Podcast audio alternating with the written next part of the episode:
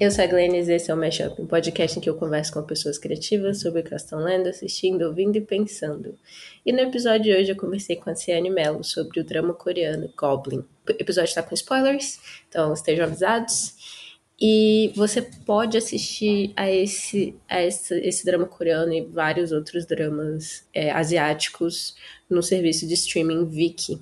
Então, vão lá em viki.com se vocês quiserem assistir a série antes de vir ouvir esse episódio. Eu acho que dá para assistir de graça algumas das séries e outras você precisa pagar.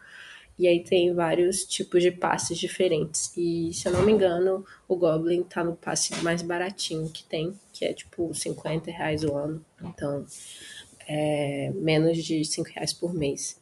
Então, eu acho que vale a pena, mesmo que você só assistam a Goblin. É, não, não tá super caro, não.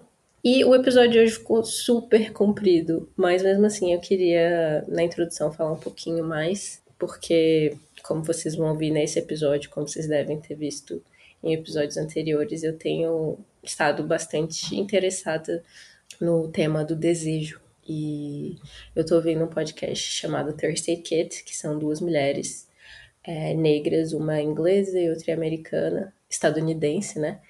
E ambas falam sobre crushes que elas têm, então atores, pessoas por quem é, que despertaram esse afeto nelas, né? E aí eu pensei em hoje fazer um exercício nesse sentido, falar um pouco sobre dois, dois xodós, dois crushes meus. E eu tava pensando, quando eu tava decidindo sobre quem eu ia falar, porque eu tenho muitos crushes, é, eu escolhi essas duas pessoas, depois pensei, nossa, mas faz todo sentido eu ter escolhido eles dois, porque de alguma forma é um desejo que nasce do mesmo lugar. Então, as duas pessoas sobre que eu vou falar hoje são o Andrew Holland e a Maggie Chung.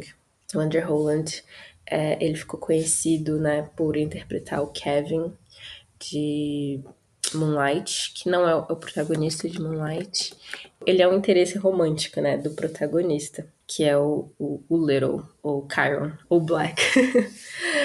é, ele, eu, eu acho que muito da minha atração por ele tem a ver com esse personagem, né? Um personagem que se permite estar muito vulnerável, está aberto a, a determinados sentimentos, assim, que não são normativos, e ele está muito, parece estar muito confortável na própria pele, assim. Diferente do do protagonista, né? Ele abre esse espaço para o Chiron é, dar vazão a esses sentimentos dele, né? E aí tem certas imagens, assim, do filme, do Moonlight, que, que me pegam muito. Então, o Kevin fazendo a comida, né, cubana pro Chiron. E a cena, né, dele do lado de fora, fumando. E aí tem toda aquela fumaça em volta do rosto dele, olhando direto pra tela. São imagens que, que que me vem muito à cabeça, assim, quando eu penso nele. E é um filme que tem muitas referências ao meu diretor favorito, que é o Wong Kar-wai, que tem esse sentimento de possibilidade, de potência do romance, né? Não o romance concreto, não o romance de fato, mas esse essa hipersensibilidade que você sente quando você gosta de uma pessoa antes de acontecer alguma coisa. E aí isso tem muito, né, nesse personagem do Kevin. E ele é lindo. e ele tem uma voz maravilhosa. Então, eu lembrei dele, na verdade, porque eu tava ouvindo o podcast da New Yorker esses dias.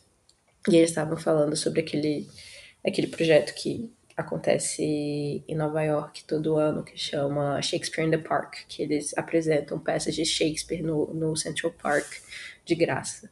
Né? Mas as pessoas têm que ficar horas na fila para conseguir os ingressos e tal. Mas, enfim, este ano iam fazer é, Ricardo II com Andrew Holland como Ricardo II.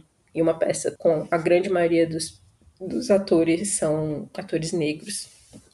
E para quem não sabe, spoiler de Ricardo II, Ricardo II é deposto e outro, outro é, eu acho que é o Henrique, Henrique I, sei lá, não lembro agora, é, toma o lugar dele, né? E aí teve toda uma preocupação, assim, de, ah, Ricardo II vai ser deposto e, está sendo interpretado por um homem negro, então, tipo, ia ser muito horrível, ia ser muito estranho se a pessoa que interpreta o Henrique fosse um homem branco, né? E foi muito legal que eles colocaram uma mulher negra para fazer esse personagem do, do Henrique. Mas enfim. É... E aí o que rolou com, com essa, essa mudança, né, por conta da pandemia, é que eles decidiram não fazer, obviamente, o, o, o Ricardo II no, no Central Park, então eles decidiram fazer a peça em formato de áudio, tipo um podcast, dividido em quatro, em quatro partes. Então, primeiro eu ouvi essa entrevista de, do, com Andrew Holland no podcast do New Yorker, e depois eu comecei a ouvir a peça. E a voz dele, assim, é uma coisa incrível, né? Ele é um homem do sul dos Estados Unidos, então ele tem uma cadência, um jeito de falar muito. É, ela é lenta e ela ao mesmo tempo é, é musical, assim. Então combina muito também com Shakespeare, porque Shakespeare tem uma parada de, do ritmo da, das palavras, né? Então tem tudo a ver, assim, uma pessoa com, com uma cadência muito, é, muito particular, muito musical, falar as palavras, né, do, de uma peça dele. E mesmo só ouvindo ele na, na entrevista, ele tem uma suavidade, assim, muito, muito sensual. É, então, esse é um dos meus grandes crushes do momento, Under Holland, e a outra é uma crush eterna, é a Maggie Chung, que é uma grande colaboradora do On Kar Wai, e é aí que eu falo que eu acho que a minha atração por eles nasce no mesmo lugar, porque é, ela faz vários filmes do On Kar Wai em que tem é, esse a palavra em inglês é muito boa, esse longing, né? Esse, esse desejo muito profundo, muito muito melancólico assim por outra pessoa.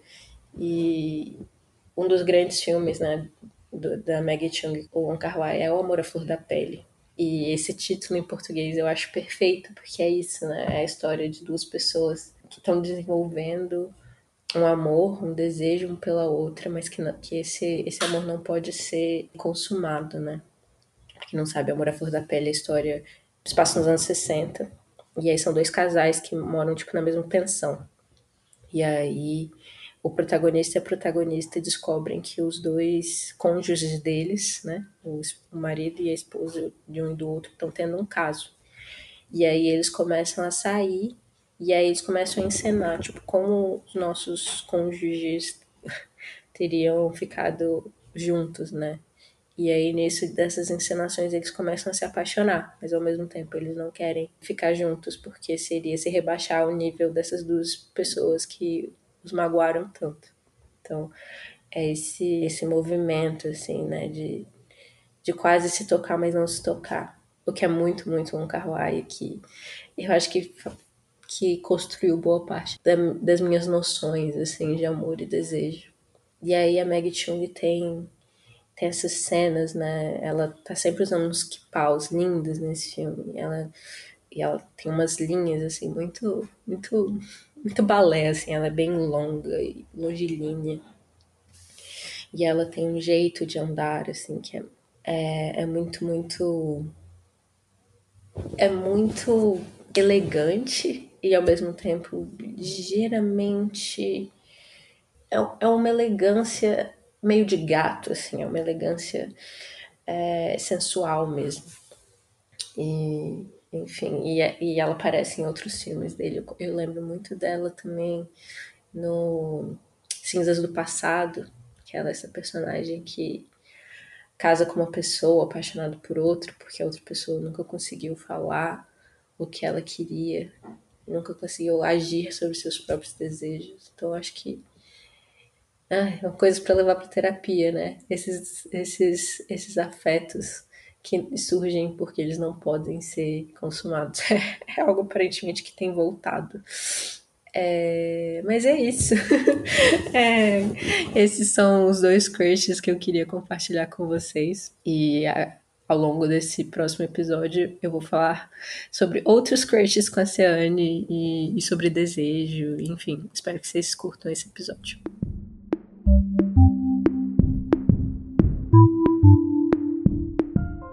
E aqui hoje no Mashup estamos de volta com a Ciane Mello, que veio aqui Nossa, já vai fazer um ano, eu acho, já, ou mais. pra falar sobre. Ela falou. A gente falou da outra vez sobre o Gran Cabaré Demencial, da Verônica Stiger. E hoje estamos aqui sobre uma coisa muito diferente. sobre uma coisa incrível. O dorama Goblin. É, na verdade, o, o, título oficial em inglês ficou Guardian, The Lonely and Great God, mas ninguém chama de Guardian, todo mundo fala Goblin. Foi criado pelo estúdio Dragon e passava na, no, no, canal TVN e foi escrito pela roteirista Kim Eun-suk. E a Ciane, nossa convidada de hoje, é a host do podcast Mulheres que Escrevem. Ela é uma das integrantes do projeto Mulheres que Escrevem. Ela é escritora, ela é pesquisadora, ela é incrível. E fala oi. Você tem alguma coisa para acrescentar? K-popera e dorameira agora. É, pois é, eu tava pensando hoje mesmo em, em editar a minha bio. que é assim que a gente se define, né? Porque lá tava falando que eu sou militante da coisa do cu. Isso você não falou, Glennis. Mas eu acho que eu vou, eu vou, eu vou mudar para é, doutoranda em J-Hope que é um dos membros do BTS. então eu, tô, eu, cheguei nesse nível. As pessoas pediam aquele lá é, curta que fala uma coisa que vem à sua cabeça quando você lembra de mim e várias pessoas colocaram K-pop, então. Eu coloquei também. Acho que meu branding tá, tá dando certo. É muito louco, assim, porque a última vez que você veio, a gente falou de uma coisa tão diferente. É verdade, né? Mas, mas isso é a vida do geminiano em quarentena. Você não sabe por que caminhos Ele vai andar. Você é a menina do Her Private Life, que parte do tempo é curadora de arte, outra parte do tempo ela é uma, uma fã de, de, de uma banda de K-pop. Sim. e tem que esconder essa parte da vida dela. É, eu tô falhando na parte de esconder. É. Não, maravilhosa, não tem nada que esconder. Aliás, eu achei ótimo, porque aí agora você pode, pode vir pra, pra conversar comigo sobre o que talvez seja um dos meus doramas favoritos, que é Goblin.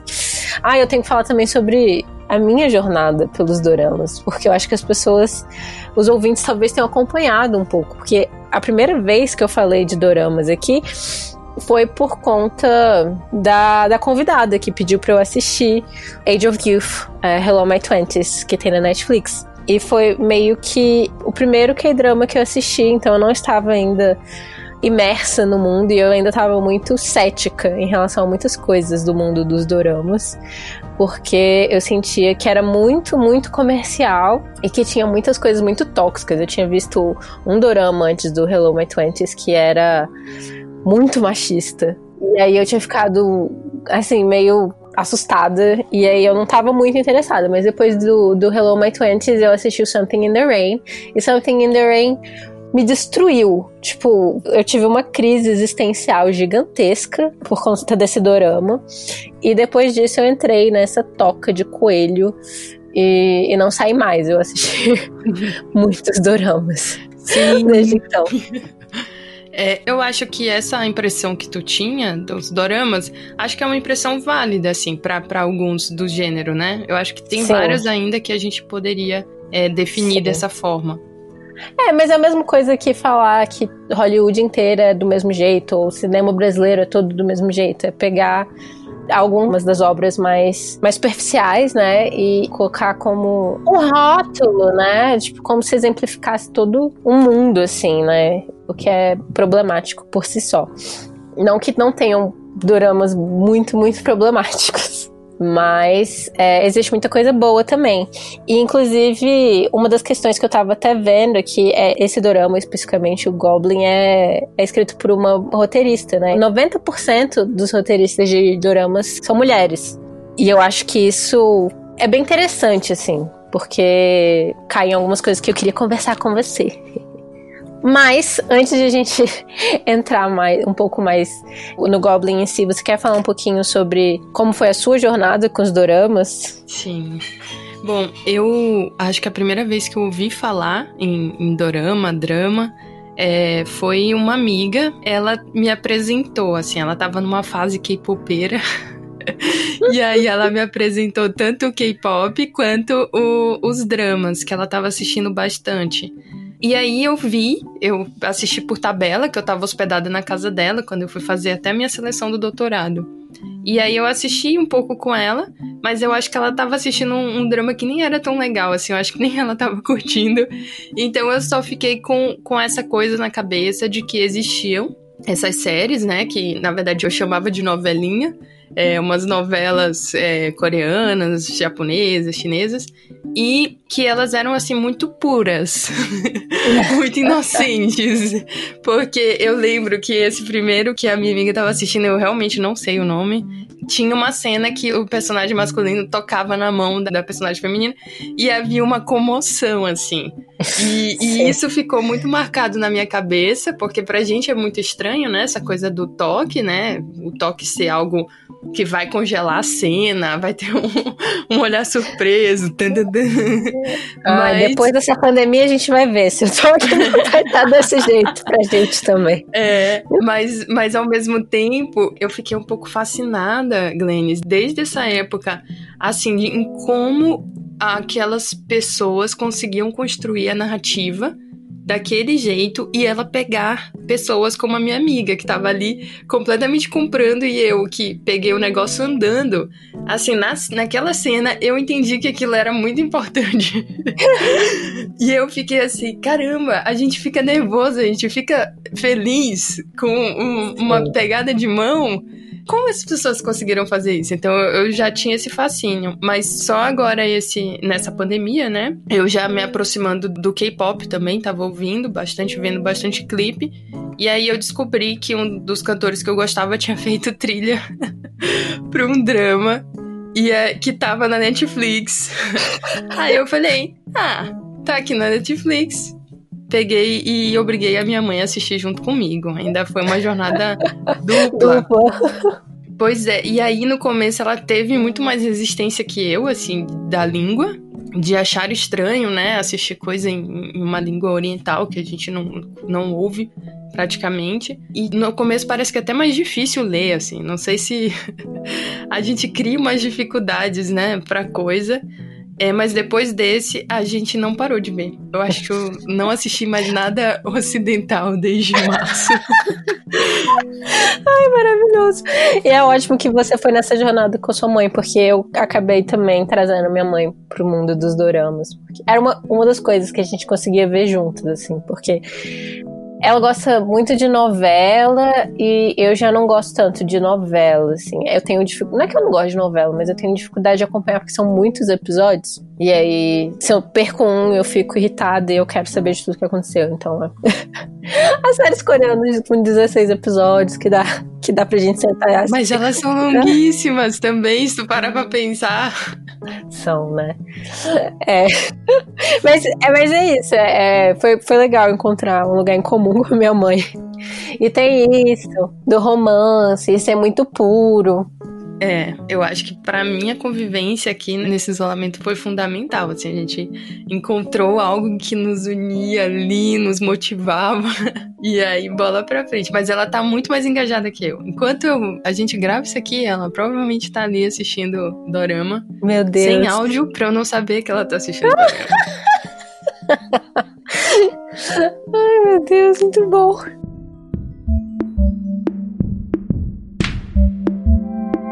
Então, Goblin conta a história desse guerreiro que na. Eu, eu não lembro qual era o nome da, da época, eu acho que eles falam que é jo.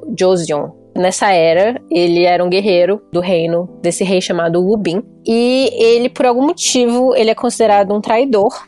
E nisso de ele ser considerado um traidor, ele tem que ser morto e ele, ele desafia o rei nesse, nesse momento, e aí ele acaba causando a morte de muitas outras pessoas também. E por conta disso, por, pelo fato de ele ser muito amado pelos servos dele, então eles ficam pedindo constantemente para ele voltar. E ele volta, mas ele volta com uma maldição, porque tinha muito sangue de muitas pessoas na espada dele. E essa maldição é ser imortal, até que ele encontre a noiva dele, que é a única pessoa que pode tirar essa espada fantasmagórica, né, que ninguém pode ver e quando essa espada for tirada, ele pode finalmente morrer e descansar. E o grande castigo, né, é ele ver todas as pessoas que ele ama, que ele se importa ao longo dos séculos, morrendo, indo embora, né? E, e, se, e, ter que se lembrar de todas essas pessoas com, com muita clareza.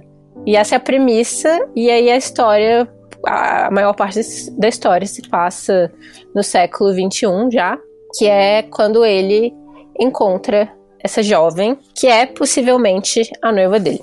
Sim. Eu gosto de Goblin porque a história, assim, a premissa já te diz duas coisas. Um, que é um romance que ele vai encontrar alguém e ele vai se apaixonar. E dois, que eles não vão ficar juntos. Então tu já tá, sof tu já tá querendo e sofrendo. Por, antecipação. Mas enfim, eles têm que resolver essas coisas aí. O se apaixonar e, o... e a morte dele, né? Sim, não adianta só encontrar a noiva, né? Porque se eles não tiverem apaixonados, não vai ser um problema tirar a espada. O negócio é que eles precisam se apaixonar para ela ser capaz de tirar a espada também. Sim. Mas então, muitos motivos pelos quais eu queria falar sobre essa série com você. Você está aqui de volta. Como eu falei na introdução, você é uma escritora, mas não só uma escritora, você é uma, escritora de literatura erótica também. E, inclusive, tem um dos melhores títulos de, de romances de todos os tempos para mim, que é Digo Te Amo para Todos que Me Fodem Bem. E, e, eu considero você uma pessoa que eu realmente me interesso em saber as opiniões e o que você pensa sobre desejo e como você constrói a ideia de desejo quando você está escrevendo. E eu sinto que os dramas coreanos, eles têm isso em comum, né? Não só eles são escritos por mulheres, mas eles têm muito desse olhar porque as mulheres querem, de alguma forma. E eu acho que nisso ele é muito bem sucedido de, de criar esses personagens, essas situações que deixam a gente tão engajado, assim, né? Eu acho que não é à toa que você com a sua mãe, eu com a minha mãe, tem tantas é, mulheres que ficam muito, muito obcecadas por essas séries. E assim. E de diferentes idades, né, amiga? É, de diferentes gerações, assim. E eu fiquei. E, e, é o que você falou da construção da narrativa que deixa a gente querendo muito saber o que vai acontecer. E mesmo que culturalmente seja diferente pra gente essa questão do toque, a gente entende como aquilo é importante na cultura deles. Porque é, eles desenvolvem de uma forma a deixar a gente muito, assim, muito sensível a todas as coisas. E esse, essa série específica, eu acho que foi, foi um marco para mim, porque todo mundo falava dessa série, né? Quando eu comecei a entrar no mundo dos oramas, todo mundo falava de Goblin, Goblin, Goblin é a melhor de todas, não sei o quê. E eu ficava, tipo, meio assim. Porque todas as séries que eu gosto, as minhas favoritas, que são Hello My Twenty, Something in the Rain, é, é, porque essa é a minha primeira vida. São todas séries que de alguma forma fogem um pouco uma narrativa mais comum dos, dos romances. Até esses romances de revista, né? Que tem essa ideia do, do homem rico que vai salvar essa, essa moça pobre, tem diferença de idade, tem todas essas questões que me afastam. Então, a maioria das séries que eu gosto, as pessoas não têm dinheiro.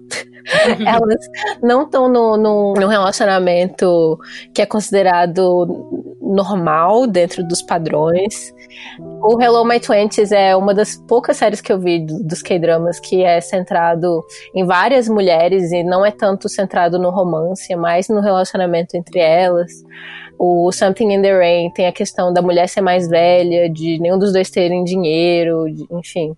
O Porque essa é a minha primeira vida também tem toda uma questão ali. São três relacionamentos que a gente vê sendo construídos ao longo da série, todos eles são de uma forma e, e, a grande tese da série, né, é que existem diferentes formas de se relacionar e o, o importante é você junto com o seu parceiro ou sua parceira encontrar essa forma que funciona para vocês. Então, eu acho que todas as séries que eu gosto fogem a, a determinados padrões, assim.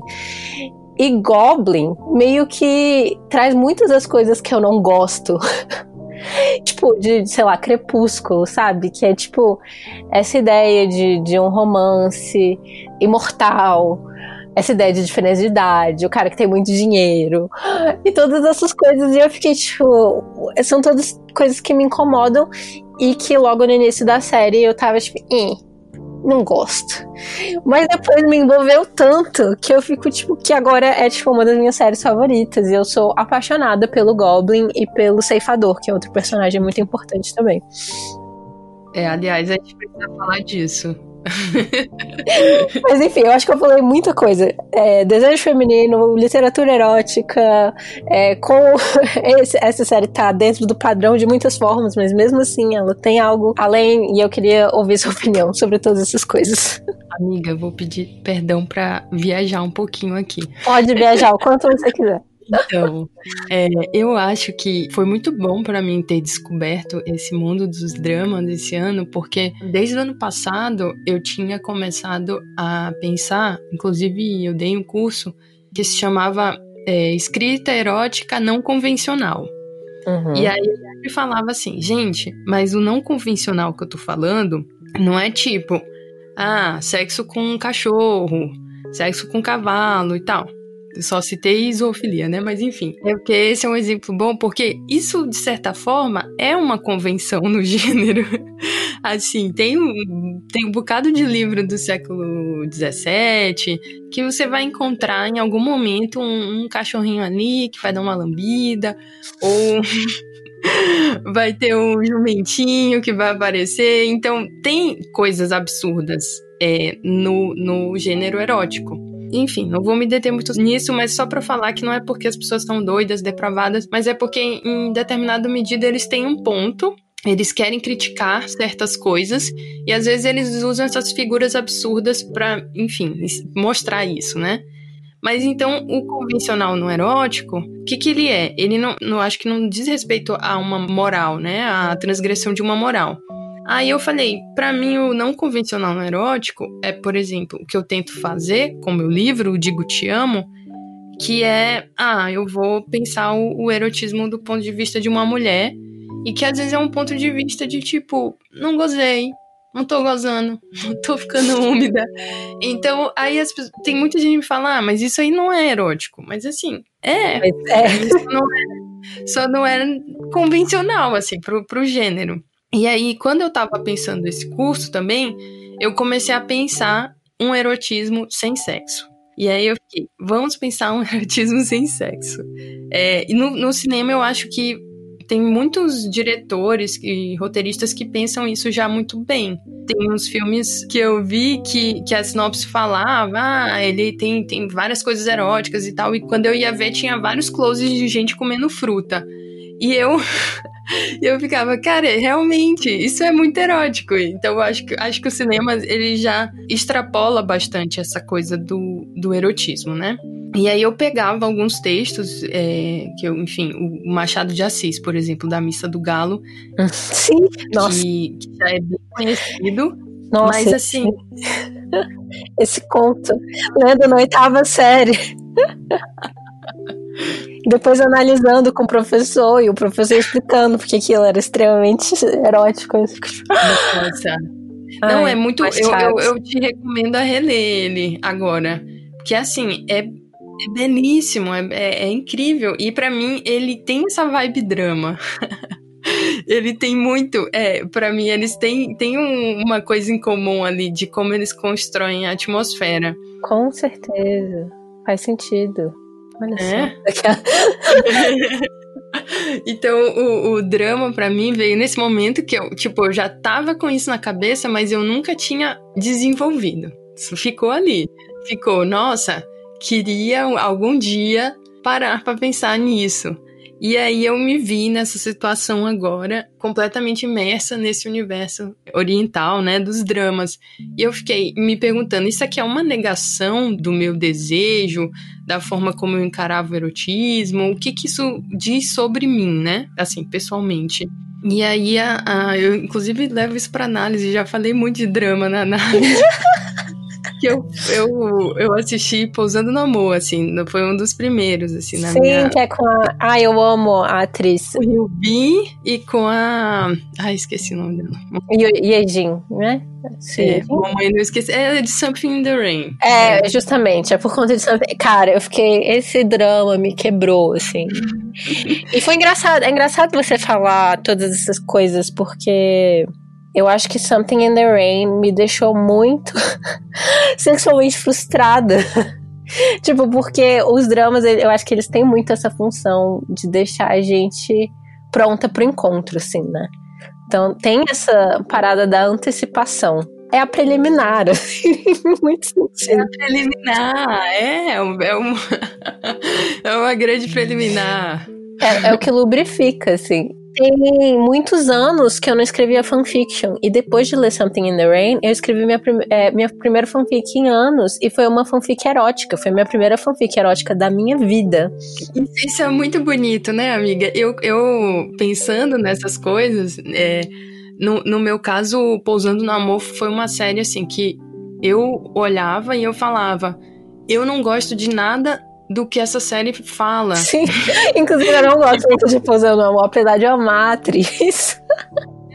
É, não, eu falo, eu não gosto dessa ideia de pessoas que se encontraram uma vez, se reencontram, desse tipo de amor. Aí eu falei, isso aí, isso aí não, não, não me vende, não me vende. E mas ao mesmo tempo eu fiquei órfã. Quando acabou, eu fiquei assim, numa tristeza. E aí eu falando sobre isso com amigas e tal, e aí eu, eu comecei a pensar no, numa ideia do erotismo da privação. Uhum, uhum. né, amiga? Eu acho bom que Glenn já tá. Uhum, Eu acho que tem, tem, primeiro, uma coisa deles mesmo, assim, de, de, de sacarem que a ausência da, do contato, ou até do, do ato sexual, ele vai gerando uma tensão, né? Eu acho que eles sabem brincar com essa tensão que, que vai gerar na gente. E eu adoro quando eles falam sobre isso explicitamente. Tipo, o Porque Essa é Minha Primeira Vida, eu comecei achando que ia ser super puro, porque a menina, a protagonista, tem medo de sexo, uma parada assim. E é muito bom ver quando ela tem os desejos sexuais dela despertos. Eu vou acabar falando muito de Porque Essa é Minha Primeira Vida, porque eu amo. Mas é uma das poucas séries que tem uma personagem muito sexualmente aberta, que é a, uma das melhores amigas da protagonista, e que é, tipo, abertamente feminista, assim, uma mulher de carreira, enfim. Mas Continua. Não, só pra, falar um pouquinho, a gente tá, tá, rodando em várias, né? Mas, mas eu realmente concordo contigo que o Because This Is My First Life, né? Porque essa é a minha primeira vida, ele tem essa personagem diferente, que é uma personagem que ela, o desejo dela é muito mais explícito, dela mesmo, né? Ela, ela é uma personagem que nunca beijou na boca. Sim. E ela passa a ser uma personagem que fica esperando o cara entrar no quarto Sim. dela isso daí tem pouquíssimos, assim. Em geral, a, o casal se beija e aí o cara fica lá, tipo, vamos um pouquinho mais, vamos um pouquinho mais. É, então eu, eu gosto, de, eu gosto muito desse, desse drama e dessa personagem. Acho que é realmente diferente. Sim, eu amo. Inclusive, o nosso editor, o Ícaro, está reassistindo. Porque essa é a primeira vida, porque esse é o drama favorito dele. Vou deixar esse, esse comentário. Eu acho que no, vamos trazendo pro Goblin, o Goblin ele tem uma questão de idade, né? Que, que, eles levam bastante a sério, e até porque eles têm uma maioridade diferente da gente. Sim. E aí, é, tanto que o beijo que acontece entre o, o, Goblin e a noiva, ele só acontece depois que ela completa 20 anos, que é, eu acho que é a maioridade Tem lá. Tem o, né? o primeiro momento que, que ela o beija, mas ele claramente não beija de volta. Inclusive, nesse primeiro momento, assim, do relacionamento deles é, é bem assexuado, né? É tipo. É, rola um romance, mas é muito sem tensão sexual. É muito óbvio, assim. E tem claramente uma questão de idade, né? Não por conta da atriz, porque a atriz já tinha 25 anos quando ela fez a série. Mas por conta da, da personagem. Tem um time skip, né? E aí, no começo da série, ela tem 19, e aí, depois do time skip, ela tem 29. Então, eles escolheram uma, uma atriz bem na metade dessa idade. Ela tinha 25 anos, para poder fazer essas duas idades. Dá pra ver muito bem a diferença, né? Do que eles permitem em termos de tensão sexual entre os dois personagens nesses dois momentos, assim. O que é muito interessante. E ao mesmo tempo eu acho que no, no início, como é uma coisa dada, assim, esta é a noiva do duende, eu acho que tem um pouco menos dessa tensão do se aquele casal vai acontecer. Uhum. Eu acho que a gente já sabia um pouco do que ia acontecer, então fica um pouco mais neutralizada aí essa nossa expectativa, né? E tem muito isso. A gente, quando ela fica mais velha, eu acho que dá para perceber que também é uma jogada deles narrativamente, uhum. né? de botar esse casal mais assim, sem nenhuma tensão. Botar um, um casal Sim. amigo. E eu acho que foi genial eles colocarem um segundo casal, que tinha muito essa tensão de vai acontecer ou não vai acontecer, né? Que é o ceifador e a dona do restaurante de frango frito. A Sunny. Porque, inclusive, da primeira vez que eu assisti, eu tava só investida neles. Porque eu tinha todas essas questões morais mesmo que me impediam de embarcar completamente na história do duende e da noiva dele por conta da diferença de idade. E aí depois que tem o time skip eu, a gente descobre tudo isso, as duas outras vezes que eu assisti eu tava muito investida na história deles também. aí eu, tipo, eu já não tinha mais essa questão, tipo, ai, eles tão, têm uma diferença de idade muito grande, isso é nojento, ai meu Deus. E é muito louco isso, Sim. como, tipo, pra mim realmente é importante eu estar moralmente de boa com aquela situação pra poder me permitir ficar investida no, numa relação, assim.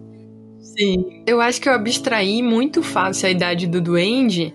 Primeiro, por conta de uma coisa de tipo, eles estão destinados. Uhum. E o segundo, porque não é tipo, ele não tinha 50 anos, ele tinha 900 anos. então era um referencial muito difícil, assim. Ele nunca ia encontrar alguém com uma idade compatível. Aí eu acho que eu abstraí um pouco pela fantasia. Eu não, não tinha tantos problemas, mas é, quando tem essa virada a gente percebe, né? Que para eles ainda era um problema. Para mim também. E eles resolveram. Olha só. Mas o, o, uma coisa que me chamou muita atenção e eu até achei interessante que todas as vezes que eu comentei Goblin no Twitter, eu tava falando dele com o ceifador. E aí, uma amiga respondeu falando: ninguém tira da minha cabeça que eles são o verdadeiro casal da história. Em, em vários sentidos, eles, eles são, né? É uma, é uma história sobre eles dois também, sobre. É uma história sobre destino, né? E definitivamente o que começou essa história foi a relação deles dois. Acho que a gente pode dar o spoiler aqui agora de que o ceifador, a gente descobre que ele foi, era o rei que tinha, que tinha mandado matar o duende. Que era casado com a irmã do doente, tá? Ele também era o cunhado do duende e ele causou a morte do doente e da esposa. Então, eles estavam bem emaranhados aí nessa história desde o princípio. Eu acho que é, é, a história deles que dá, dá início, assim, a toda, toda essa tragédia. É.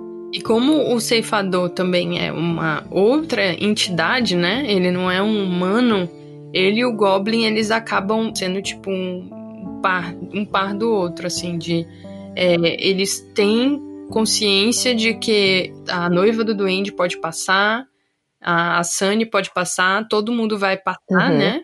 Inclusive várias vidas, e eles vão continuar sozinhos. Então eles meio que se unem nessa solidão aí. Sim.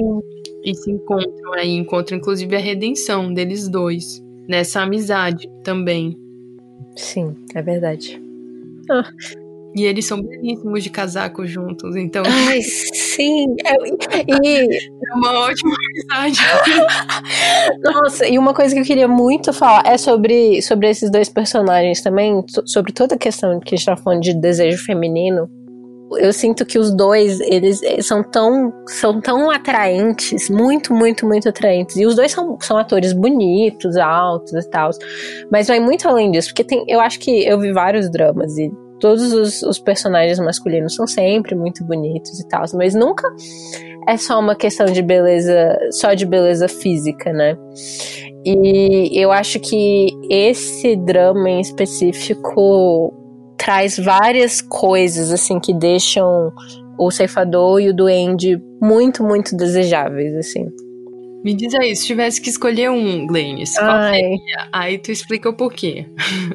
Então, tem essa, toda essa questão de que a primeira vez que eu assisti, eu tava com o pé atrás com a questão do, do duende com a, com a noiva. Então, eu fiquei muito mais investida na história do, do ceifador e da Sunny.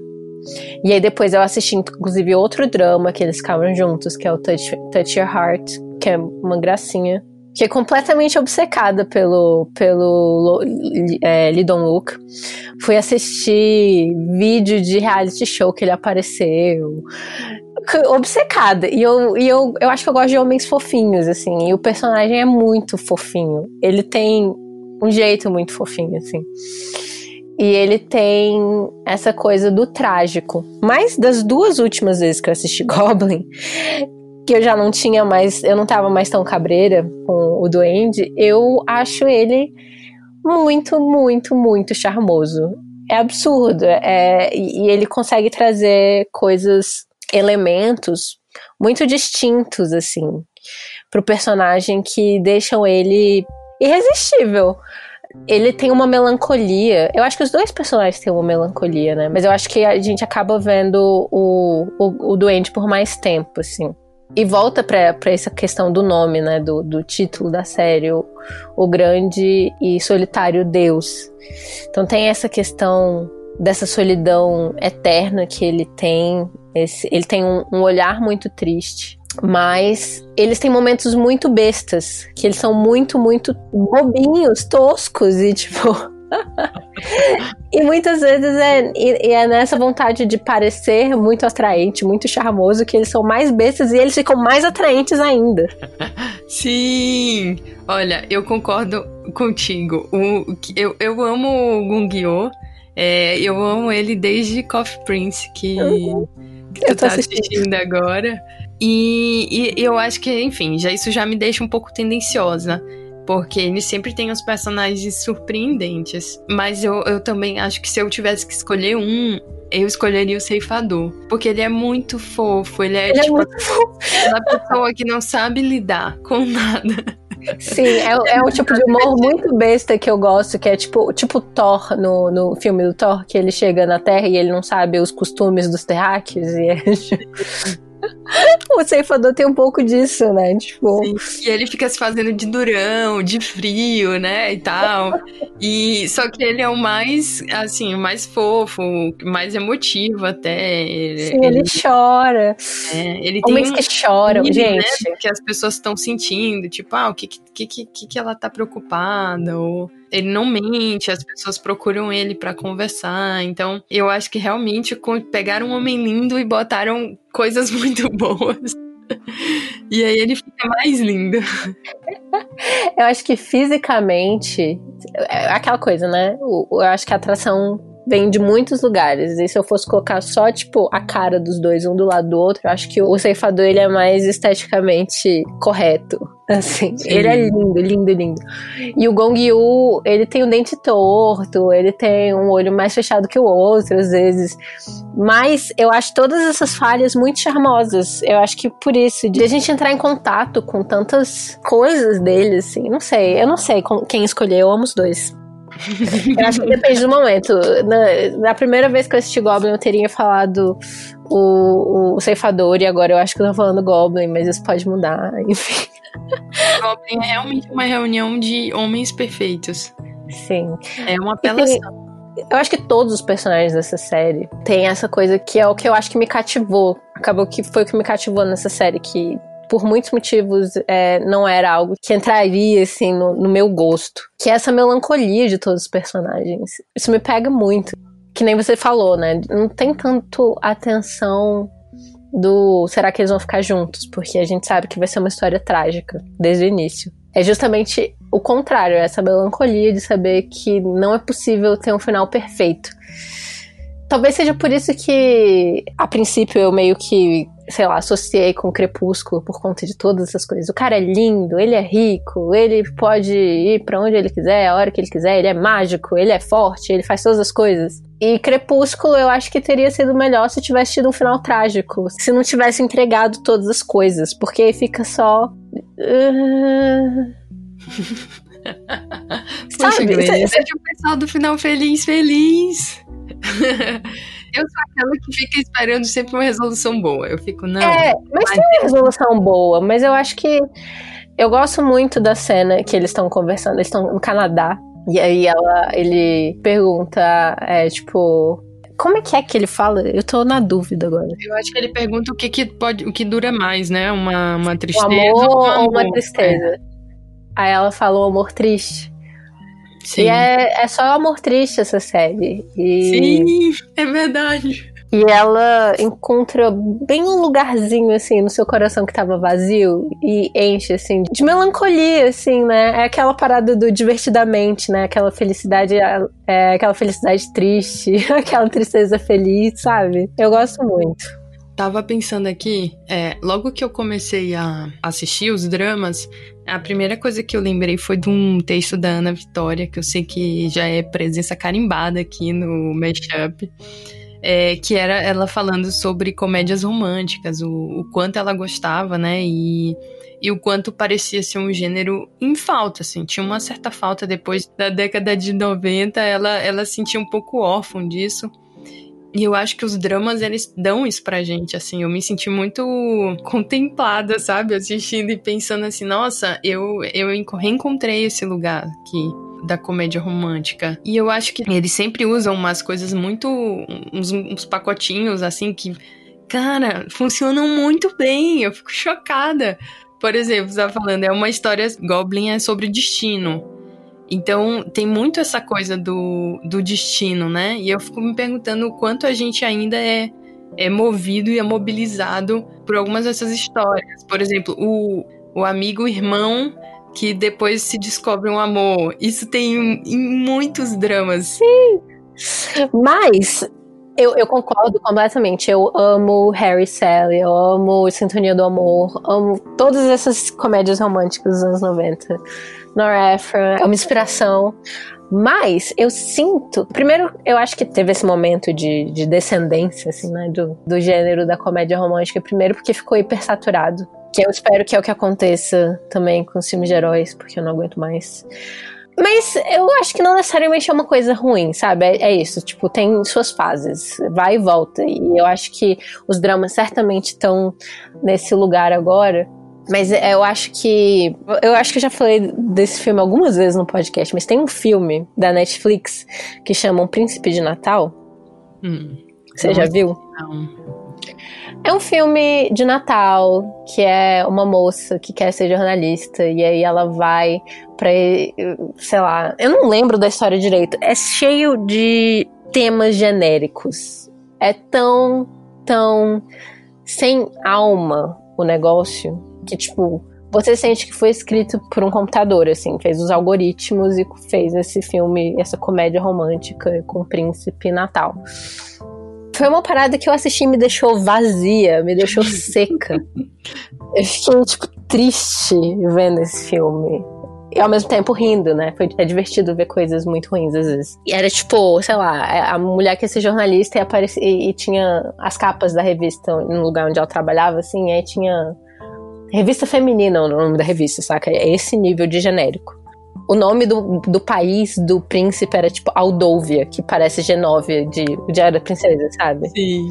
E aí eu acho que é, eu acho que é uma arte muito grande que muitas de, dos doramas conseguem, é conseguir conciliar esses clichês, essas construções que a gente já conhece e ainda dar originalidade e esse sentido de eu quero ver essa história acontecer de novo, sabe?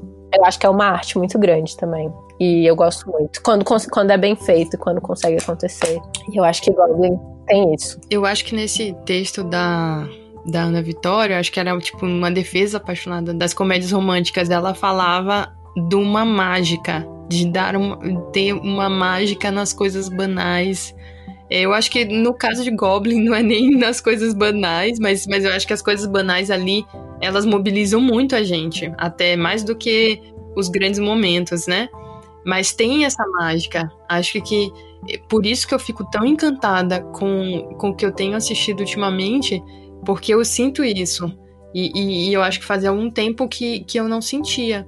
Claro que eu acho que mais recentemente a gente está engajado em outros tipos de consumo de audiovisual, né? Por exemplo, Fleabag, é, Girls, eu assisti Girls também, é, Crazy Ex-Girlfriend. Então, é, são histórias diferentes, né? Me, me, falam coisas diferentes sobre mulheres, sobre o amor. É, mas eu acho muito confortável que tenha esse espaço da ilusão, que não é perfeito, né? Como tu estava falando, que tem essa melancolia aí em Goblin. É, então nunca é um espaço perfeito, nunca é sem conflito, mas ele tá ali como um espacinho pra gente se sentir perdidamente apaixonada durante 16 horas. No caso de Goblin é mais ainda, porque tem uns episódios é de uma hora e meia. Puta que pariu. Isso é uma hora e meia. Então, na verdade, o meu plano é aprender a escrever erotismo como os roteiristas de drama. Eu queria muito. Sim, quando tem cena de sexo nos doramas, é uma coisa tão rara que transforma, tipo, num. É sempre um super momento. Sim. Assim. Eu faço review de, de drama falando: esse tem beijão. esse tem beijo na parede. Nossa, beijo na parede. Nossa, a cena de. que aconteceu com a secretária Kim. Eu não sei se é essa a tradução. Sim, sim. É, nossa, é uma das melhores cenas. Inclusive, volta também para a questão do, do olhar da, da espectadora, né? Da mulher espectadora sendo colocada como a principal consumidora desse produto. E eu acho que isso não é uma coisa nova, né? A gente tem aí, desde Hollywood clássica, já tinha filmes que eram feitos para apelar ao olhar feminino, assim, as, as mulheres. Mas tem toda uma questão aí de, tipo, o que, que os homens acham que as mulheres querem. Os homens que de fato conseguem é, captar algo do desejo feminino, então, que é muito interessante também. E eu, mas eu acho que essas séries, elas captam, muitas delas captam o desejo feminino pelo olhar feminino, assim. É diferente de, sei lá, um Gaston da vida, né? Tipo, que, o que os homens acham que as mulheres querem, que é um cara saradão, é, é hipermásculo, e aí você vê, vai ver as séries, os caras que as mulheres realmente se, se interessam, e nunca é, é, esse estereótipo, né, do, do garanhão. Sim. Olha, eu. Uma das, das minhas amigas que me. que está me guiando no mundo dos dramas, né? Ela nem assiste mais tanto, ela já diz que já se aposentou um pouco. É, mas ela é, ela é alucinada pelo Gong Yoo. Ela que me fez assistir Coffee Prince. E aí, quando ela me fez assistir Coffee Prince, eu entendi muita coisa, assim, sobre ela.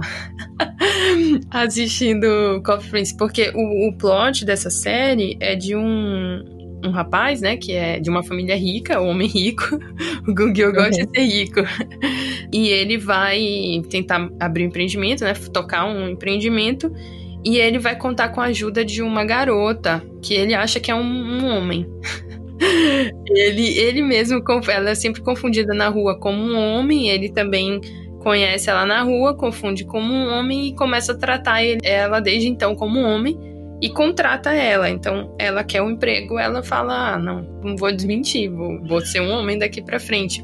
E aí, no momento que, que, a, que acontece, né, a atração entre esses dois personagens, ele ainda achando ela que, ainda achando que ela é um homem, Imagina isso aí. Cabeça de uma mulher explode. assim, é um level de, de aceitação, de superar, né, coisas e, e falar eu, eu te amo da forma como você é. Não, não, não importa o que você é. E principalmente para muitas mulheres, como essa minha amiga, como eu também, que não me vejo tão. É... Dentro dos padrões. Dentro dos padrões, é tão feminidade dentro da norma, né? Eu ia falar tóxica, mas desculpa, gente. Não, mas enfim, que, que não é aquela feminilidade normativa. Isso daí é um negócio assim. Gente, é tudo, tudo, tudo que se podia esperar de um homem. Então, eu entendo que tem realmente muita coisa do, do desejo feminino que consegue ser expresso ali. Acho que ainda tem umas questões culturais. Assim. Não que o, é, não que o desejo feminino não possa ser também heteronormativo, né? Inclusive. Eu já mencionei várias vezes Crepúsculo. e eu acho Crepúsculo extremamente heteronormativo e eu acho que ele também fala do desejo feminino. É. Mas é, essa é uma questão para outra discussão. Porque o Orlando e a Stephanie vão vir aqui pra gente falar sobre Crepúsculo. Mas é porque eu acho que, que aí fala dos, dos códigos da nossa sociedade, né? É, eu acho que tem várias dessas histórias que elas não estão tentando é, subverter nada, para mim é o caso de, de Crepúsculo, mas ele tá trabalhando ali com códigos muito fortes, né? O poder, é o poder financeiro, o poder mesmo de força, o quanto isso representa de proteção para uma mulher, a ideia de que ela pode mudar o homem. ela pode transformar ele. Não... Aí tem toda a questão da virgindade, da pureza em Crepúsculo, que são todos temas que eu acho que acabam voltando muito também nos dramas coreanos e que tem isso do olhar feminino por trás. Mas eu gosto quando essas coisas são subvertidas de alguma forma, tipo, porque essa é a minha primeira vida, que a gente acha que ela vai ser super pura e fofa e no final ela é tipo, ela tá subindo pelas paredes, ela quer muito dar e é maravilhoso. Sim. É ótimo. E eu, eu acho muito engraçado, assim, que quando eu comecei a assistir, como eu disse, eu tava assistindo com a minha mãe, é, foi um pouco antes de sair a série Pessoas Normais. Uhum. Ai, aí... inclusive, melhores cenas de sexo. Exato, e aí. Cenas de sexo feitas para, para mulheres assistirem. Não é tipo. É, cara, ah, enfim. E aí eu, o, o, o Regis, meu amigo, que é do podcast Maratonistas, que eu acho que tá no hiato infinito, ele... Sim, volta Regis! Ele me indicou, falou, amiga, saiu essa série, você vai amar. Aí eu falei, amigo, eu amo esse livro, eu com certeza vou amar essa série. E aí é, eu fui tentar sugerir, né, pra botar na nossa grade de de coisas para serem assistidas em conjunto, e aí eu não sei porquê decidi falar. Mas olha, isso aqui tem muito sexo. Aí qual foi a resposta da minha mãe? Não vou ver. Assista sozinha se você quiser. Eu não assistirei. E aí eu fiquei assim, nossa, então ela tá assistindo o drama, né? Só porque ele não tem essas coisas e tal. Fiquei criando todas umas, umas teorias de, de, de uma repressão e tal. E aí, ultimamente, mamãe tá assistindo muito mais que eu. Ela, porque ela assiste sozinha também, ali, horários, todos os horários livres dela, ela preenche com drama. É, e aí ela fica, ah, esse aqui é muito bom. Esse aqui, ó, tem sexo na, no segundo episódio. e aí eu fiquei, tipo, mãe, assim? Aí ela fica, ó, oh, esse aqui é bom, esse aí, tu disse que não tem sexo, esse aqui, ó, o casal não para de falar disso, ó, esse aqui, ó, eles fazem três filhos. então, é, eu acho que, na verdade, ela, pra ela é mais um negócio da, da expectativa, né, de como você é mobilizado na história mas ela fica ali alucinada que nem eu, de tipo, vai, por favor, se pega. Episódio 8, sai um beijo, pelo amor de Deus. Muito bom. Inclusive, mamãe que descobriu a teoria do episódio 8. eu vi esses tweets. eu nunca me toquei que era na metade do drama que tinha beijo. Ai, mas eu acho que os primeiros dramas que eu, que eu assisti foram tão não convencionais, considerando os outros dramas. Eu não sei se eu vi tantos dramas para dizer que eu sei o que é convencional. Mas os dois primeiros foram, além do que eu não lembro, que era tão machista que, tipo, que eu fiquei horrorizada. E eu assisti até o, final pensando, será que eles vão subverter? Também porque os dramas coreanos, mesmo os ruins, tipo, quando você acaba o episódio, você quer assistir o outro de todo jeito, é muito difícil parar. Os, os dois primeiros que eu vi que eu gostei foram Something in the Rain e o, o Hello My Twenties, e os dois são meio não convencionais nesse sentido. É, o Hello My Twenties traz muitos temas fortes é, em compa comparação com os outros dramas que a gente vê, né? Então tem, tem são só mulheres jovens, bem jovens e temas pesados. É, e a gente não segue uma narrativa de romance ao longo da história, né? São várias Sim. pequenas narrativas delas.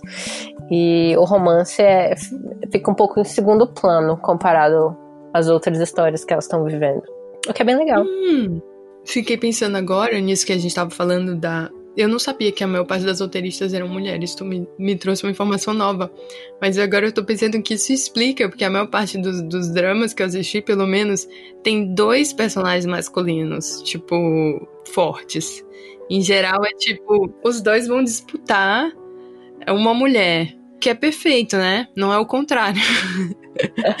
não é nenhuma mulher disputando com outra. É sempre o conforto de tanto faz, qualquer um que eu ficar, eles são maravilhosos.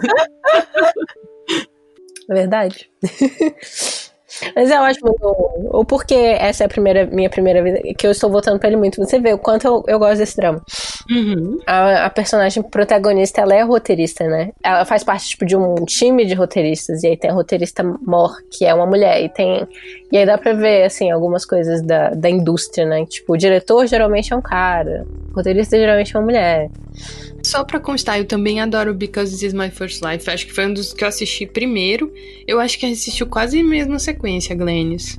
O meu primeiro foi Theon Class, que era o que tá na moda, né? Novo e tal, com música do BTS. Eu não assisti. É, eu amo o ator, né? Que é o que mesmo do da Secretária Kim, Sim. o mesmo do Fight My Way. Ele até aparece no Parasita também, tem uma pontinha em Parasita. Ele é muito bom. Eu, eu, gosto, eu gostei bastante desse drama, assim. Ele, ele, ele é um pouquinho mais pesado, ele tem uma, uma temática de vingança. Mas ele é muito bom e é muito, muito atual. Tem um personagem trans, que eu também Ai, não olhei. É, nenhum drama. eles falam sobre isso. Tem um personagem negro também. Olha. E aí eles ficam brigando, tipo, falando, não, você não é coreano, você é negro.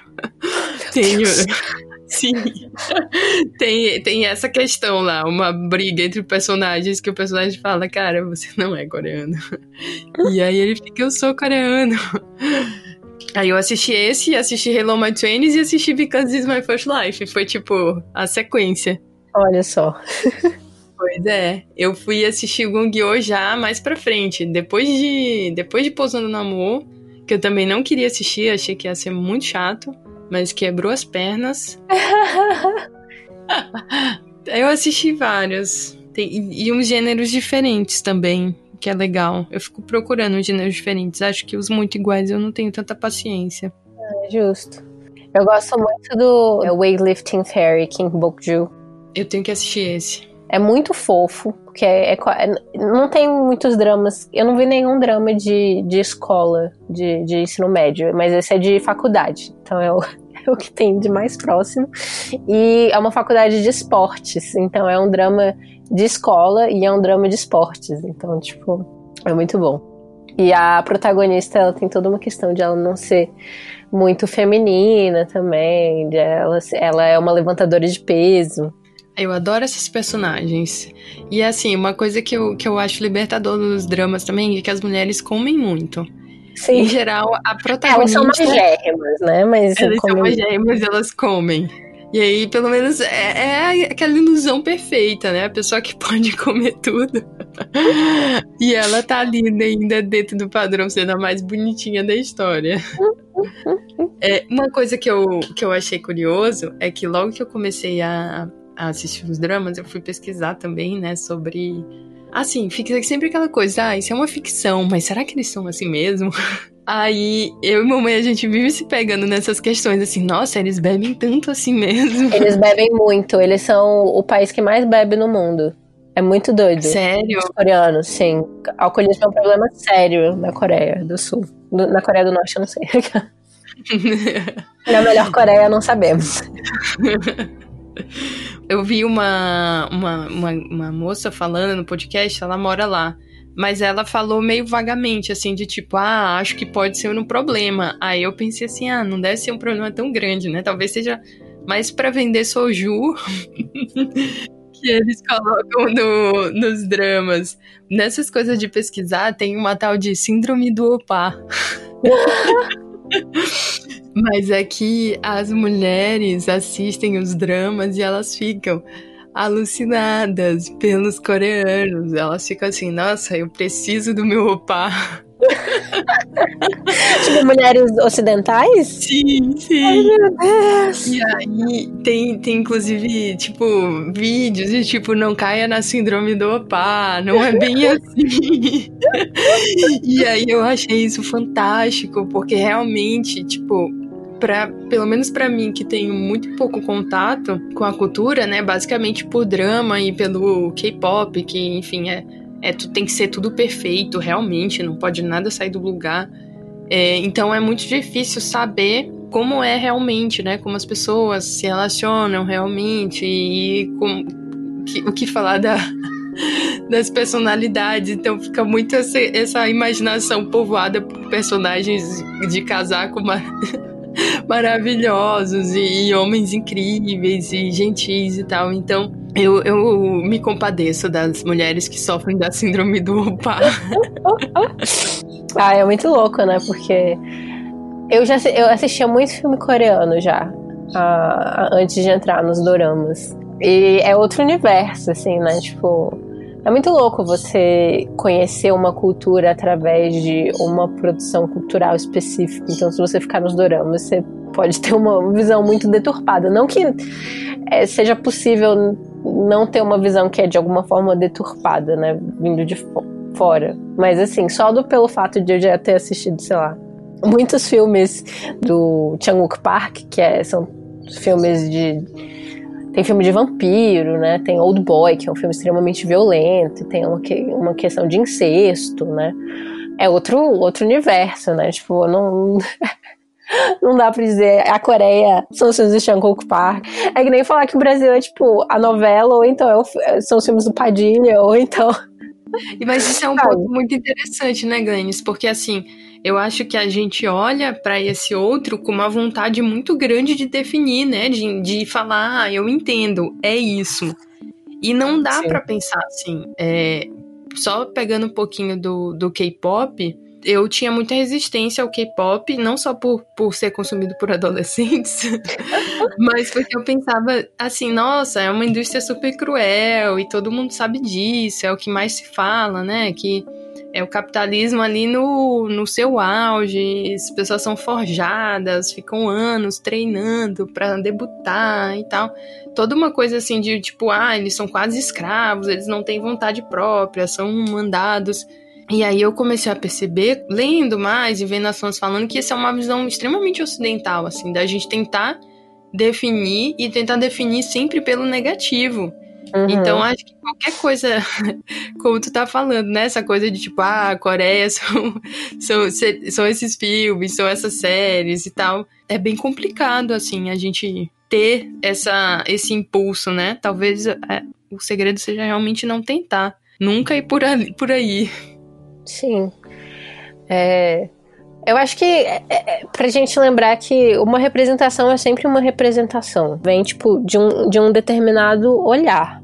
Então, mesmo que seja um olhar vindo das pessoas que moram na Coreia, né? Tipo, é, o fato de existirem esses dramas e existir uma variedade de dramas com várias roteiristas diferentes, que criam várias histórias diferentes, como a gente estava falando aqui. Existem algumas que se prendem à normatividade, outras que de alguma forma tentam subverter essa normatividade.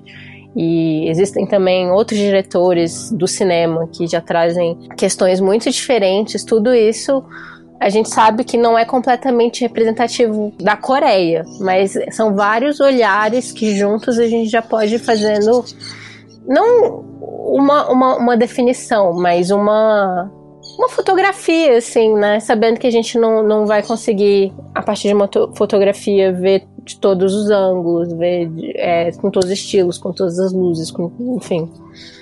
Não sei, eu acho que esse interesse pelo, pelo outro, por pessoas que são diferentes de nós, sem transformar isso num fetiche, é uma coisa muito, muito rica, assim. Eu acho que é bom.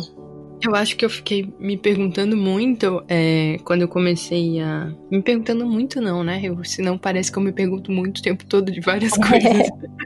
Mas acho que foi uma questão que, que surgiu para mim, assim, que eu, eu um dia falei e ao mesmo tempo me arrependi muito da minha fala. Uma vez eu fui tentar descrever uma história para alguém e eu falei inocente. Eu falei, é como se eles fossem mais inocentes. e aí eu parei e aí eu engoli aquilo. E aí eu falei, cara, como é difícil descrever isso sem pensar por um pensamento ocidental e moderno, que é um pensamento da evolução, né? Porque a gente, quando a gente fala inocente, a gente também tá falando de algo que do inocente como algo que, que tá ali no, no, no início, né? Que, que é, é como se fosse uma criança ali, e ela ainda não cresceu, ainda não se tornou adulto. Então, eu acho que o, o drama é até uma oportunidade para a gente revisar essas coisas e tentar pensar assim, como eu penso isso para além desse pensamento é, linear, né? Isso ainda é uma questão para mim. eu só coloco aqui porque eu acho que pro desejo não, não, não, tem essa coisa da inocência, né? Assim, apesar da gente estar tá muito acostumado e, e, é perturbador, tanto que a gente, no meu caso, né? Tanto que eu fico ansiando por ver uma insinuação de sexo. Que eu fico pensando, por quê? Por que eu fico é, ansiando por isso, né? Mas, para além disso, tem ali um, um desejo todo trabalhado, assim, completo, né? Ele não, não, não pode ser comparado com outro em termos de mais inocente ou menos, não sei. O que, que você acha, Glennis? Ai, não sei, eu tô pensando aqui. Eu, eu concordo com você sobre. É um pouco condescendente, né? Chamar alguém de inocente. Eu não sei, eu tava assistindo muito é, o meu programa com a Patrícia, a minha melhor amiga. Agora, a gente assistiu ao mesmo tempo reality show lixo. Uhum. E a gente tá assistindo de férias com o ex né? Que é quase o oposto, né? É um reality show, tem toda uma questão ali de, de pessoas muito gostosas e que se pegam, e tem várias questões emocionais ali. E eles se pegam o tempo inteiro, e todo mundo pega todo mundo, e fazem sexo do lado de outras pessoas, então, tipo. Mas eu sinto que se a gente for falar em, tipo, maturidade emocional, também tem muita coisa faltando ali, né? Tipo, eu acho que é, é o que você falou, nem tu, é, as coisas não são tão lineares, né? Às vezes eles são, tipo, sexualmente maduros, mas em termos de comunicação, falta maturidade. Então eles são inocentes nesse sentido. tipo. Eu, acho, eu achei muito legal a menção a de férias com ex, porque eu acho que é, foi um, um, caminho, assim, um caminho não, mas foi algo que deu para observar. Eu tive uma conversa com um amigo e aí eu tava contando, nossa, eu tô obcecada pela Coreia. tipo, eu tô consumindo muita coisa, música, série e tal. E aí ele falou, nossa, eu tô obcecado por de férias com, com ex. e aí eu acho que talvez as pessoas tenham ido em dois, dois caminhos opostos nessa quarentena. Olha, eu tô nos dois caminhos. Eu tô fazendo os dois. Mas eu acho que. Mas o que eu acho que é interessante de, de férias com ex também é. Porque, tipo, eu não acho que aquilo seja representativo da forma como eu vivo, né? Acho que a gente volta para aquela questão de, tipo, é, os dramas não são representativos de como as pessoas vivem na Coreia. De férias com certamente, apesar de ser um reality show, não é representativo de como eu vivo. Mas às vezes eu coloco aquelas pessoas numa caixinha, eu coloco eles na caixinha de pessoas bonitas, é, eixo Rio-São Paulo, que provavelmente frequentam o mesmo tipo de festa, todos se conhecem, conhecem pessoas que se conhecem e vivem uma vida um, um, no universo paralelo ao meu. Mas eu acho que toda representação, até um reality show, ainda tem uma questão de edição, tem uma questão de o que, que você Sim. escolhe mostrar para as câmeras, que inclusive eles comentam o tempo inteiro né? Tipo, ah, você tá fazendo isso, você tá criando briga porque você quer ter mais tempo de, de tela. Então tudo é manipulado de alguma forma. Não existe nada que a gente vá ver na televisão que não passe por um processo de, de curadoria. Assim, nem que seja o Big Brother Brasil, que tem, tipo, mil câmeras que você consegue ver tudo o que está acontecendo ao mesmo tempo. Vai ter uma pessoa que vai escolher o que, que vai ser mostrado dali, assim. E nos dramas coreanos, a gente tem também uma escolha de mostrar esse, esse momento da antecipação ao sexo. E, e ao mesmo tempo eles são menos puritanos do que muito, muitas plateias ocidentais, né? Porque aqui tem toda a questão do, do catolicismo e do e nos Estados Unidos também tem os é, alguns pentecostais que tem toda a questão, e aqui também, também no Brasil, do esperar até o casamento e coisas desse tipo, que lá não tem. É, não tem, tipo, essa cultura de forma tão normalizada, assim. Então, eu acho que o fato de sexo ser menos explícito nessas séries coreanas, que são um nicho muito específico dentro de uma produção cultural da Coreia, que é muito maior que aquilo. Não, é... tem uma coisa interessante aí do, do que tu tava falando, né, dessas representações e tal, que ao mesmo tempo que a gente olha isso, no caso desses dramas específicos com pouquíssimo sexo e vê isso como algo muito recatado. De outro lado, tem uma relação entre o mesmo sexo que é assim chocante para muitos brasileiros. Eles têm relações de, de amizade que para nós seriam seria considerado românticas assim. Isso. Então, a, eu, eu acho lindo até de, de ver assim. É claro que é representação, né? Mas Mas quando transparece isso, mesmo nos dramas ou, ou, ou, vendo reality show, todos esses programas de idols que são produzidos, são muitos, é, a forma como eles se abraçam, brincam, tem um contato físico muito próximo é, entre homens e homens, mulheres e mulheres. Então também tem outra, outro lado aí, né? É, e eu acho que existe também a questão de que não mostrar sexo não quer dizer que as pessoas não estão fazendo sexo. Tem outro, outra série que eu assistia com a Patia, que é um reality show japonês chamado Terrace House. E que é muito louco, assim, porque, tipo, nunca mostra nada, as pessoas demoram mil anos para conseguir marcar um date, pra ir no date, para se declarar. E depois que elas entram no relacionamento, é, tipo, sempre tem um momento que alguém pergunta, ah, vocês transaram? Eles falam, transamos. E tipo, a gente não viu nada. A gente não viu um momento que. Ele, a gente mal vê as pessoas se beijarem. Tipo, é extremamente privado o negócio. Isso não quer dizer que eles sejam recatados, que eles não, não estejam fazendo essas coisas, sabe? Só que é uma coisa que é considerada mais privada. Eu acho que isso não fala de puritanismo, né? Fala de privacidade.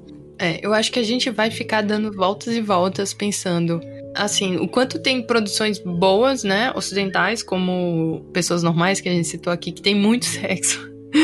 Mas sexo belíssimo. E, essas, e essas, esses dramas, né, com pouco, quase nenhum, apenas uma, um indício ali. E como assim, é, é, eu acho que o bom de viver no mundo é poder viver em vários Sim. mundos, né? a, a, pessoa sempre tentando conciliar, mas é, eu acho que todos cumprem um, um, um papel, assim, de fornecer imagens pra gente. Às vezes eu fico muito perdida pensando é, por que essa, essa imagem do sexo é tão poderosa, assim, pra gente desejar, pra ser um, um fator que marca uma ausência no drama, né?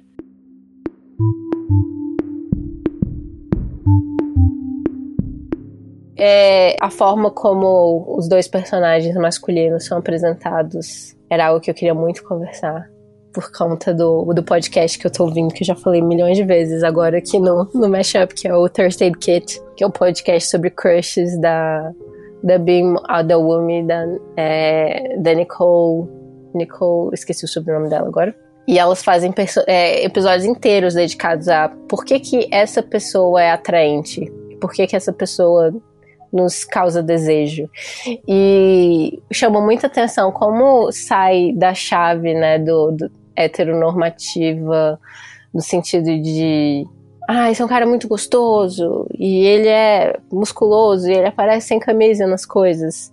Tem um, um episódio que, que, ela, que uma das convidadas dela fala: Eu queria ver esse cara chegando em casa depois do trabalho e tirando o relógio, sabe? O ato de tirar o relógio. E, sabe? Fiquei arrepiada, amiga. É, e tipo, associando com esse ator especificamente e todo o imaginário que ele evoca, sabe? E eu acho que os dramas coreanos fazem muito isso. É, eles conseguem trazer essa sensualidade tipo, de vários outros lugares que, que saem do físico. Apesar de todos os, os atores serem sempre muito belos, né? Sim. Essa é uma questão perfeita, amiga, assim, porque quando eu comecei a assistir com mamãe, várias vezes a gente tava assim, embebidas, apaixonadas, assim, desfalecendo na frente da TV e ela virava para mim e falava: Mas ele é bonito assim de verdade? Ela falou: Ele é tão bonito assim mesmo? Ou a gente que já construiu, né? Aí tem vários, é, e ele... vários atores que e eles... mim falam, ele é bonito é. mesmo. E eles são bonitos, mas eles trazem tantos outros elementos. E é que nem a parada do, do Padre Gato, né? Do Fleabag. Que nem que no roteiro nem era o Padre Gato. O Padre Gato é como as pessoas começarem a chamar. E não é porque ele é extremamente. O ator, né? Que faz o Padre Gato em Fleabag, ele não é extremamente atraente. Ele é, ele é bonito, assim. Mas o personagem causou um, esse furor tão grande porque ele traz o que muitas mulheres desejam, que é serem vistas, né? A grande sacada da Phoebe Waller-Bridge quando ela escreveu esse personagem e essa relação entre esses dois personagens é como ele consegue acessar a parte delas e ver parte delas e ver esse lado vulnerável dela que ninguém mais acessava. E isso foi avassalador para muita gente, né? Todo mundo ainda tá falando do Padre Gato. Tá? As pessoas estão falando, ainda não superei. E eu acho que tem muito a ver com como a gente constrói o desejo feminino, porque mais mulheres precisam escrever. Sim. eu achei essa tua trazer o, o Fleabag e essa, essa comparação perfeita, amiga. Porque é, tem uma amiga minha, Poliane Belo, ela escreveu um conto que chama Como Recuperar o Tesão em Tempos de Fascismo. E, uhum. e aí é um conto de uma, uma mulher extremamente desanimada, assim, com o rumo que a vida dela toma, principalmente em relação ao trabalho, e que ela tá, enfim, a libido tá morta, né? Tá morta, descansando lá. E aí ela vai recuperar isso a partir de um cara que desafia o chefe, assim como ela, assim, um cara que vai notando o tanto que ela tá tentando sair daquela coisa e desafiar o chefe. Então, eu acho que hoje a gente vivendo a situação pandêmica, a gente vivendo essa situação de fascismo mesmo, né, no Brasil, é, esses uhum. valores eles se tornaram ainda mais fortes pra gente, né? Me pediram para escrever um microconto para a revista Cláudia, e o meu primeiro microconto era uma personagem falando que que tinha se masturbado pro Haddad. E isso já vem do já vem de Fleabag, né? Ela, que ela tem um, se masturbando assistindo Obama. Ela tem tesão no Obama. E isso tá também em Broad City. Broad City, a, a Ilana, que é a personagem mais sexualmente ativa, né? Ela, ela tem um tempo que ela não consegue mais gozar e ela vai numa terapeuta. E aí ela vai pensar no Obama, assim, porque o que tá travando o, o orgasmo dela é o Trump, é depois que o Trump foi eleito. Então, aquele cara ali tá travando aquilo. É, então eu acho que é engraçado pegar como tem talvez um, um, sentimento em comum, né? O, o, drama fala pra gente desse nosso desejo para além do imagético, para além do padrão de beleza, né? Dessa forma aí, desse personagem é, engraçado, que tá, está disponível, que, enfim, é atencioso. Tem, tem toda ali um, uma doçura é, e ocidentalmente a gente está pensando também que é preciso ir para além do, do físico também, né? Tem, tem uma questão política, tem uma questão do, do psicológico toda envolvida aí no, em como a gente mobiliza o desejo. E eu acho que falando, é, para além de ser um, ser um pensamento ocidental, mas vindo de, da escrita de mulheres, né? E outro ser coreano, né? E ser não ocidental, eu acho que ambos têm algo de decolonial, né? Então a gente está decoloniando esse espaço do é, descolonizando esse espaço do desejo, né? Vendo outras formas de desejar. Sim, eu, eu amo eu amo tudo que que as pessoas estão querendo pensar como decolonial, porque ainda é um desafio gigante, né? Pensar o, o, que, o que é isso, e principalmente é o que é isso dentro do capitalismo. Porque Sim. o decolonial tem que ser anticapitalista, e aí a gente a gente está pensando essas coisas, começando a pensar essas coisas a partir de, de produções que estão inseridas nessa lógica.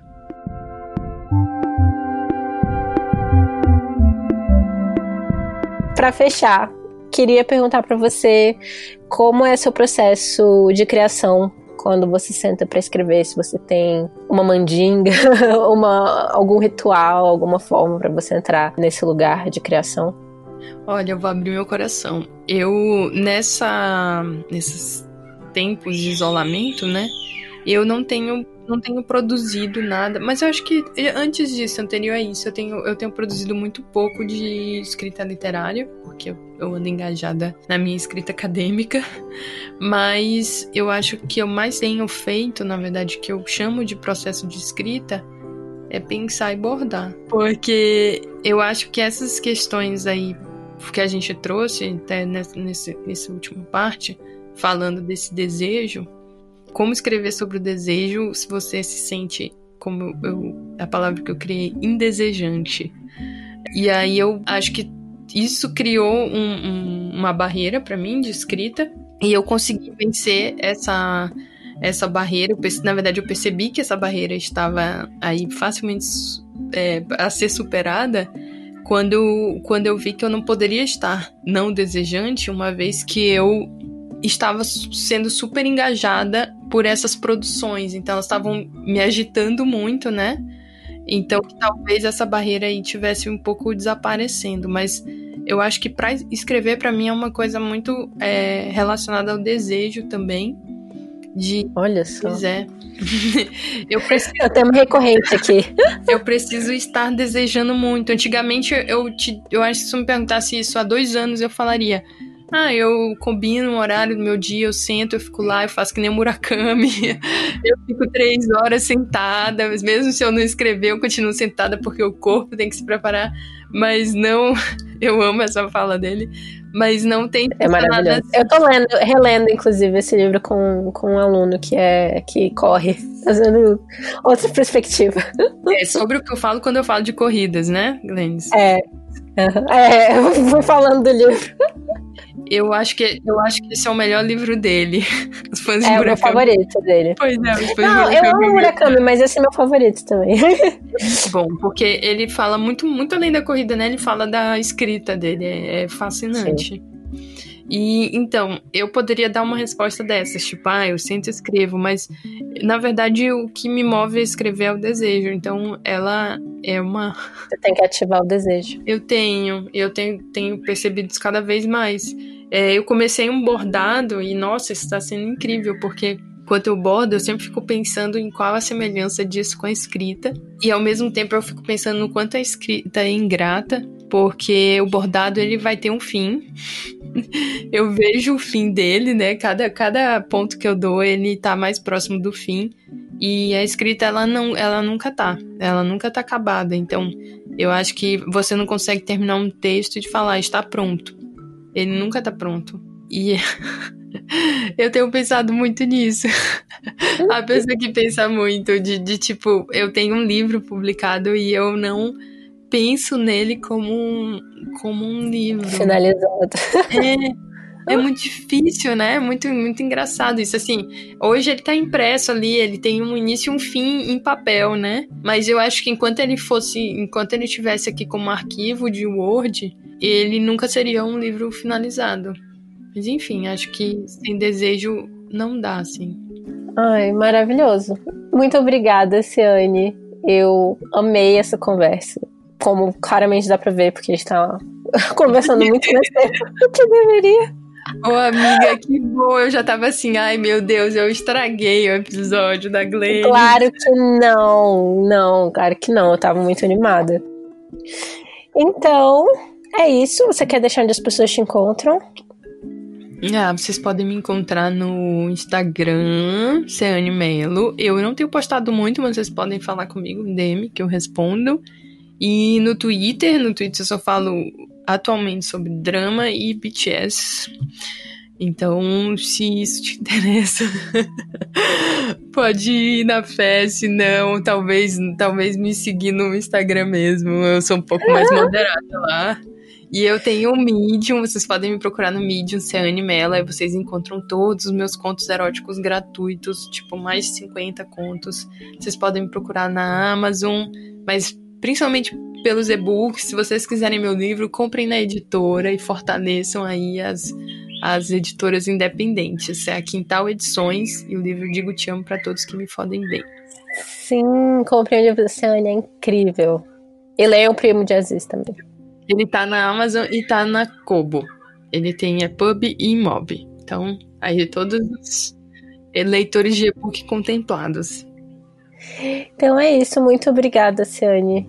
Eu que agradeço, eu amei. Me senti muito vencedora, amiga, com esse convite. And I'm here just, just like I used to be. Mm. We were here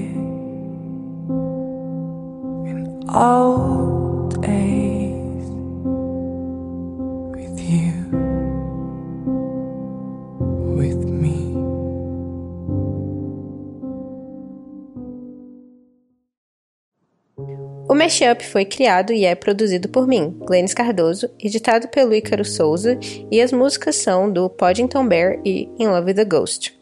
Vocês podem encontrar o Mashup no Instagram em mesh.up e no Twitter com mesh underline up, e a gente também tá no Facebook, procurem lá Mashup, e eu também estou disponível em todas as redes sociais se vocês quiserem vir conversar. Eu sou Glennis AV, tanto no Twitter quanto no Instagram.